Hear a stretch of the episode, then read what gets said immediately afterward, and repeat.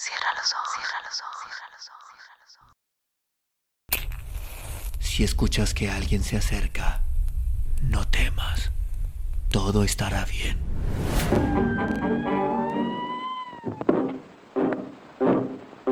Oh, I'm going down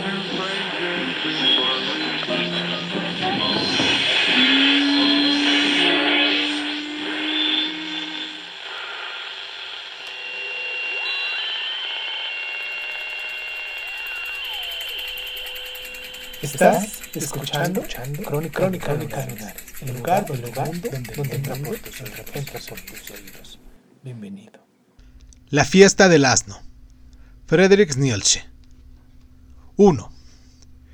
En este punto la letanía no pudo Zaratustra seguir dominándose. Gritó también el ¡Ia! más fuerte que el propio asno, y se lanzó de un salto en medio de sus enloquecidos huéspedes. ¿Qué es lo que estáis haciendo, hijos de hombres? exclamó mientras arrancaba del suelo a los que allí rezaban. ¡Ay! si sos completamente alguien distinto de Zaratustra. Todo el mundo me juzgará que vosotros, con vuestra nueva fe, sois los peores blasfemos o las más tontas de todas las viejecillas. Y tú mismo, tú viejo papa, ¿cómo cuadra contigo el que adores de tal modo aquí a un asno como si fuese Dios? Oh, Zaratustra, respondió el papa, perdóname, pero en asuntos de Dios, yo soy más ilustrado que tú, y eso es justo. Es preferible adorar a Dios bajo esta forma que bajo ninguna. Medita sobre esta sentencia, noble amigo, enseguida adivinarás que en tal sentencia se esconde sabiduría. Aquel que dijo Dios es espíritu fue el que dio hasta ahora en la tierra el paso y el salto más grande hacia las incredulidad. No es fácil reparar el mal que esa frase ha hecho en la tierra. Mi viejo corazón salta y retosa al ver que en la tierra hay todavía algo que adorar.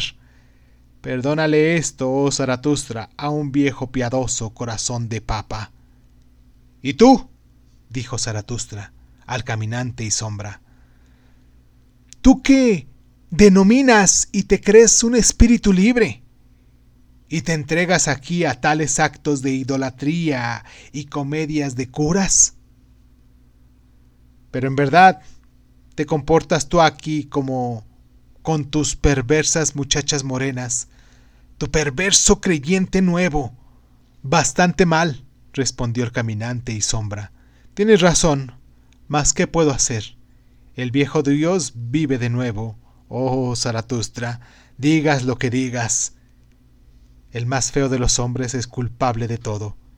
Él es quien ha vuelto a resucitarlo, y aunque dice que en otro tiempo lo mató, la muerte no es nunca entre los dioses más que un prejuicio. Y tú, dijo Zaratustra, tú perverso mago viejo, ¿qué has hecho? ¿Quién te va a creer a ti en lo sucesivo, en esta época libre, si tú crees en tales asnadas divinas? Ha sido una estupidez lo que has hecho. ¿Cómo has podido cometer tú, inteligente, tal estupidez? Oh, Zaratustra, respondió el mago inteligente, tienes razón, ha sido una estupidez, y me ha costado bastante cara. Y tú sobre todo, dijo Zaratustra al concienzudo del espíritu, reflexiona un poco y ponte el dedo en la nariz. No hay aquí nada que repugne a tu conciencia. ¿No es tu espíritu demasiado puro para estas oraciones y para el tufo de estos hermanos de oración? Hay algo en ello, respondió el concienzudo del espíritu y se puso el dedo en la nariz. Hay algo en este espectáculo que incluso hace bien a mi conciencia. Tal vez a mí no me sea lícito creer en Dios, pero lo cierto es que en esta figura es en la que Dios me parece máximamente creíble. Dios debe ser eterno, según el testimonio de los más piadosos. Quien tanto tiempo tiene, se toma tiempo. del modo más lento y espíritu posible. De este modo, alguien así puede llegar muy lejos, y quien tiene demasiado espíritu, querría vivir sin duda a estar loco por la estupidez y la necedad mismas. Reflexiona sobre ti mismo, oh Zaratustra. Tú mismo, en verdad, también tú podrías sin duda convertirte en, asno a fuerza de riqueza y sabiduría. ¿No le gusta a un sabio perfecto caminar por los caminos más torcidos? La evidencia lo enseña, oh Zaratustra. Tu evidencia. Y también tú. Por fin, dijo Zaratustra, y se volvió hacia el más feo de los hombres, el cual continuaba tendido en el suelo, elevando el brazo hacia el asno. Le daba, en efecto, vino de beber.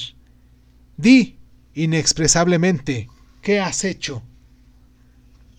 Me pareces transformado, tus ojos arden, el manto de lo sublime rodea tu fealdad. ¿Qué has hecho? ¿Es verdad lo que estos dicen? ¿Que tú has vuelto a resucitarlo? ¿Y para qué? ¿No estaba muerto y liquidado con razón? Tú mismo me pareces resucitado. ¿Qué has hecho? ¿Por qué tú te has dado la vuelta? ¿Por qué tú te has convertido? Habla tú, el inexplicable. Oh, Zaratustra, respondió el más feo de los hombres, eres un bribón si él vive aún, o si vive de nuevo, o si está muerto del todo, ¿quién de nosotros dos lo sabe mejor? Te lo pregunto, pero yo sé una cosa, de ti mismo la aprendí el otro tiempo, oh Zaratustra. ¿Quién más a fondo quiere matar? Ríe. No con, no con la cólera, sino con la risa se mata. Así dijiste tú en otro tiempo. Oh Zaratustra, tú el oculto, tú el aniquilador sin cólera, tú santo peligroso, eres un bribón. 2. Entonces sucedió que Zaratustra, asombrado de tales respuestas de bribones, dio un salto atrás hacia la puerta de su caverna y vuelto hacia todos sus huéspedes, gritó con fuerte voz. Oh vosotros todos, vosotros pícaros payasos, ¿por qué os desfiguráis y os escondéis delante de mí? Como se, se, os agitaba, sin embargo, el corazón a cada uno de vosotros de placer y de maldad por haber vueltos por fin otra vez como niños pequeños, es decir, piadosos, por obrar por fin otra vez como niños, es decir, por rezar, juntar las manos y decir, Dios mío, mas ahora abandonad este cuarto de niños, mi propia caverna, en la que hoy están como en su casa todas las niñerías. Refrescad allá afuera vuestra ardiente petulancia de niños y el ruido de vuestros corazones. Ciertamente, mientras no os hagáis como niños pequeños, no entraréis en aquel reino de los cielos. Y Zaratustra señaló con las manos hacia arriba. Mas nosotros no queremos entrar en modo alguno en el reino de los cielos. Nos hemos hecho hombres y por ello queremos el reino de la tierra. 3. Y de nuevo comenzó Zaratustra a hablar. Oh, mis nuevos amigos, dijo, vosotros gente extraña, hombres superiores, ¿cómo me gustáis ahora? desde que os habéis vuelto alegres otra vez, todos vosotros en verdad habéis florecido. Paréceme que flores tales como vosotros tienen necesidad de nuevas fiestas, y de un pequeño y valiente disparate, de algún culto divino y alguna fiesta del asno, de algún viejo y alegre necio, Zaratustra, en un vendaval que os despeje las almas con su soplo, no olvidéis esta noche y esta fiesta del asno, hombres superiores. Esto lo habéis inventado vosotros en mi casa, y yo lo tomo como un buen presagio. Tales cosas son las que inventan los convalecientes. Y cuando volváis a celebrarla, esta fiesta del asno, hacedlo por amor a vosotros, hacedlo también por amor a mí y en memoria mía.